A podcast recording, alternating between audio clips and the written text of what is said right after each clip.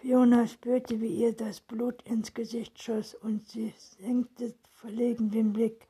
Glücklicherweise kehrte der Kellner in diesem Moment zurück und bewahrte sie davor, darauf eine Antwort geben zu müssen. Ihr fiel auf, dass ihr Vater nicht in die Karte blickte, um seine Bestellung reserviert und ein Feld schön von Fass aufzugeben. Sie bestellten eine Schinken, Käse, Toast, das Gemüsegericht und eine kleine Apfel, Apfelschoko, bis die Gäste und das Essen kamen, machten sie Kunfrost. Fiona erzählte, dass sie vor drei Jahren am Noga ihrer Mathe bestanden hatte und an der Universität für ein Studium der Mathematik eingeschrieben hat, aber dann war die Mutter erkrankt geworden und ja, Pläne bis auf weiteres auf Eis legen müssen. Was sie ihnen nicht erzählt war, dass Sylvian und sie deswegen in Streit getrennt waren. Sie hatte angenommen, dass ihre Mutter wieder gesund würde, aber das war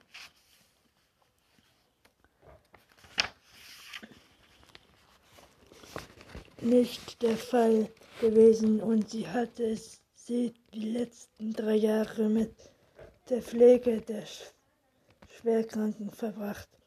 Er hört ihr aufmerksam zu, kontrollierte ihr ohne echte Mitleid und wollte wissen, ob ihre Großmutter noch lebte und sie nach wie vor im Haus von Sohn wohnte. Recht schnell kam ihre Bestellung. Ihr Vater streckte sich die Stoffserviette in den Hemdkragen und begann mit Appetit zu essen. Fiona nahm das Besteck zur Hand und nippte zögerlich eine Ecke des Toastes ab. Vorhin hatte sie Hunger gehabt, aber der Appetit war ihr vergangen. Bist du öfter hier? erkundigte sie sich. Es fühlte sich so komisch an, diesen Fremden dazu. Zwei bis dreimal pro Woche, antwortete er kauend. Ich arbeite auf der anderen Seite der Monat als Wirtschaftsprofessor. Ach, türkisch. Fiona konnte ihr Staunen nicht verbergen. Der vertraute Schweiz aus traf sie un unverbindlich, unverbesserlich. Ihr Vater arbeitete in Zürich, vielleicht, nein, ganz sicher war sie ihm schon einmal über den Weg gelaufen. Zugleich war eine kleine Stadt, weshalb hatte er sie dann in all den Jahren nicht einmal kontaktiert und sie besucht. Warum hatte er mit dem Wenden Vorlaufshütte aufgewachsen, aufwachsen müssen und als verdiente er genug Geld, um der Unterhalt für sie zahlen zu können, wenn er sie schon nicht hatte sehen wollen, ob Mama darüber gewusst hatte. Wir wohnen auf der anderen Seite, Seeseite im Wildfeld, sagte er. Friedrich Fischer läuft Teller und seine Gabel. Mein Mann und ich haben uns dort vor Jahren ein Haus gekauft. Fiona starrte ihn erschrocken an, als ob, als ob er sie in dem Moment geboxt hätte. Mein Mann und ich, kurz sie zu Fall, ob sie überhaupt den richtigen Patrick Fischer gegenüber saß, als wenn sie sich geirrt hatte. Aber nein, er musste es sein, denn woher hatte er von ihrer Nanny und dem Haus wissen sollen? Als ihr Vater ihre bemerkte, verschwand das Lächeln aus seinem Gesicht. Sag bloß, begann er mit deutlicher Un Un Unbenahmbracht Kopfschütteln ab, legte das Besteck beiseite. Er betrachtete, betrachtete sie. Nein, oh mein Gott, du weißt es tatsächlich nicht. Nun schien er fassungslos zu sein.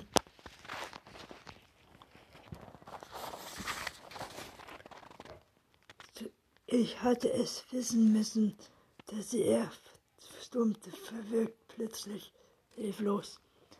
Was weiß ich nicht und was hättest du wissen müssen? Fiona klopfte mit dem, kämpfte mit den Tränen und hatte sich dafür, weil sie sich nicht besser im Griff hatte, dass meine Un Unweglaufe Vater eine Schwester ist, der all die Jahre kein fünf Kilometer von mir entfernt gelebt hat und mich trotz wollte. Ihre Stimme hast du deswegen keinen Unterhalt bezahlt und mich nie besucht? War es dir peinlich? Hast du dich geschämt vor deinem Mann, ein Kind hast? Den letzten Satz hatte sie fast geschrien und die Leute an den Nachbartischen guckten neugierig herüber, doch das bemerkte sie nicht. Fiona bittete den Mann, den sie für ihren Vater hielt, war die ganze Situation unangenehm. Es drückte bestätigt die Hand aus, aber sie zuckte zurück. Es war alles ganz anders. Ich will es nicht hören. Es tut mir leid, dass ich dich kommen kontaktiert habe.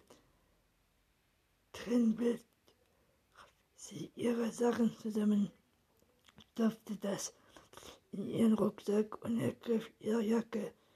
Keine Sekunde länger konnte sie das alles ertragen. Sie musste weg von hier raus an die frische Luft. Warte, Fiona, bat Friedrich Fischer sie eindringlich und hob sich halb. Die Situation noch immer im Handgelenk. Du musst die Wahrheit erfahren, wenn sie sie dir nicht erzählt hat. Ich bin nicht dein Vater und Christine war auch nicht deine Mutter.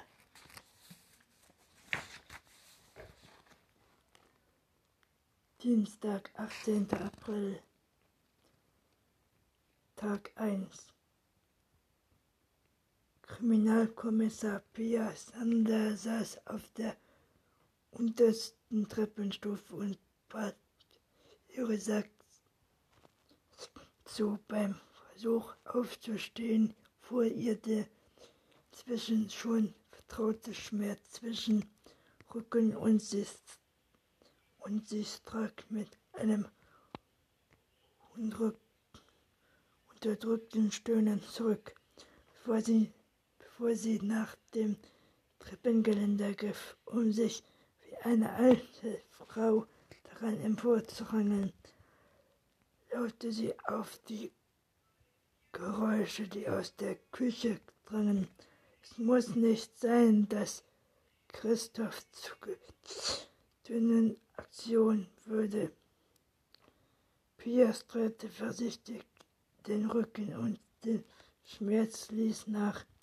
In ein paar Wochen würde sie 40 und auch wenn sie sich im Grunde genommen gar nicht so alt fühlte, rächte sich ihr Körper man nun für den Rupp, den sie an ihm getrieben hatte. Das war einer der Gründe, weshalb Christoph und sie im Jahre beschlossen hatten, den Birkenhof zu verkaufen. Der Hauptgrund war jedoch gewesen, dass sie sich auf dem Hof nicht mehr wohlgefühlt hatte. Zweimal war bei ihr eingebrochen worden, das letzte Mal im vergangenen November, während sie allein zu Hause gewesen war. Es war eine glückliche, Fü glückliche Fügung, dass jetzt die Leute, die vor ein paar Jahren Christophs Häuschen im Bad auf Reistrieb gekauft hatten, aus dem Rheinmann, Rheinmann-Betrieb verziehen wollte und darum gebeten hatte, den Vertrag abzuschließen, was Christoph nur zu gern getan hätte. Pia war die Entscheidung, den Bischof zu verkaufen, leicht gefallen, als sie befürchtete, hatte ihr Pferde und Hunde waren nacheinander dorthin, da nicht denn nur ein kurzer war verblieben und die war mitgezogen. Einen Kaufhof zu finden war überhaupt kein Problem gewesen. Sie hatten sogar die Wahl gehabt und schließlich an dem mit, mit, mit den einträglichen Landwirtschaft der verkaufen am Anfang Anfang vergangenen Donnerstag hatte Pia eine Mail erhalten, dass der Kaufpass, Kaufpreis in voller Höhe auf den Kontakt eingegangen war und so dass die Schlüsselübergabe wie geplant morgen Abend um 6 Uhr stattfinden konnte. Als Pia die Küche trat, stand Christoph an der Koch, Koch, Kochnische mit einer Tasse Kaffee in der Hand und studierte die Zeitung, die er vor sich umgeblättert hatte. Die schwarz-weiße gefleckte Katze hatte es sich auf der Eckbank gemütlich gemacht und beobachtete jede seiner Bewegungen aus unglaublicher grün, grünen Augen. Na, was macht dein Rücken nach der Kistenschlepperei gestern? Er war, er warf Pia einen prüfenden Blick über die Rand seiner Lesebrille zu. Alles super, behauptete sie und gab einen Kuss. Ich bin fit wie ein Tonschuh. Wirklich, du bist doch ganz schön hin und her gewetzt heute Nacht. Man halt man ist halt nicht mehr 25. Pia nahm einen Kaffeebecher aus dem Hängestrang, stellte ihn unter den Kaffeeautomaten, drückte auf die Taste dem Silum für Kaffee. Corona, ich habe aber nicht richtig gut geschlafen. Und das stimmt.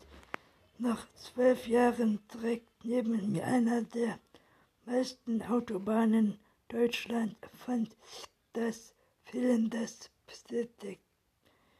Dringend als unglaublich Wohl Wohlstand. Christoph war glücklich, wieder in Haus zu wohnen, in dem er 20 Jahre lang gelebt hatte. Seine jüngere Tochter Antonia wohnte mit ihrem Mann Lukas und ihrem zweiten kleinen Kindern nur ein paar Häuser weiter. Drei Monate hat Urlaub und Monat dringend gehabt und in der Woche vor hatten sie Urlaub genommen, um gestern haben ihre Kisten zu packt und den Hof aufzuräumen. Der neue Eigentümer hat es denn Tacken Muster verdecken und so Papiers unterhalb mit einer die Sachen um erleicht hatten.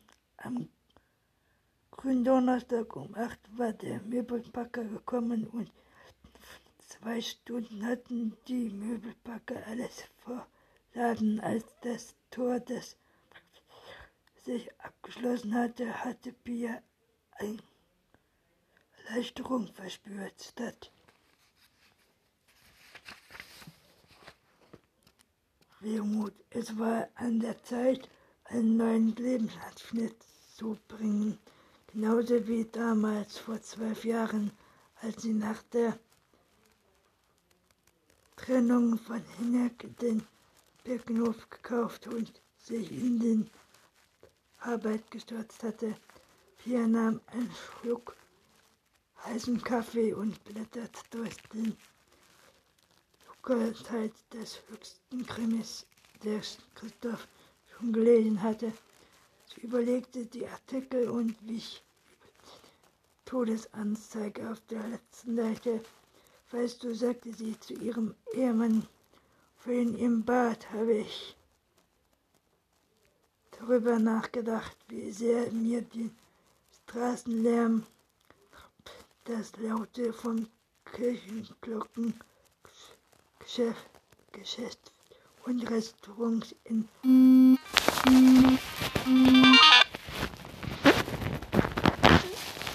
Lautschrift einer Schrift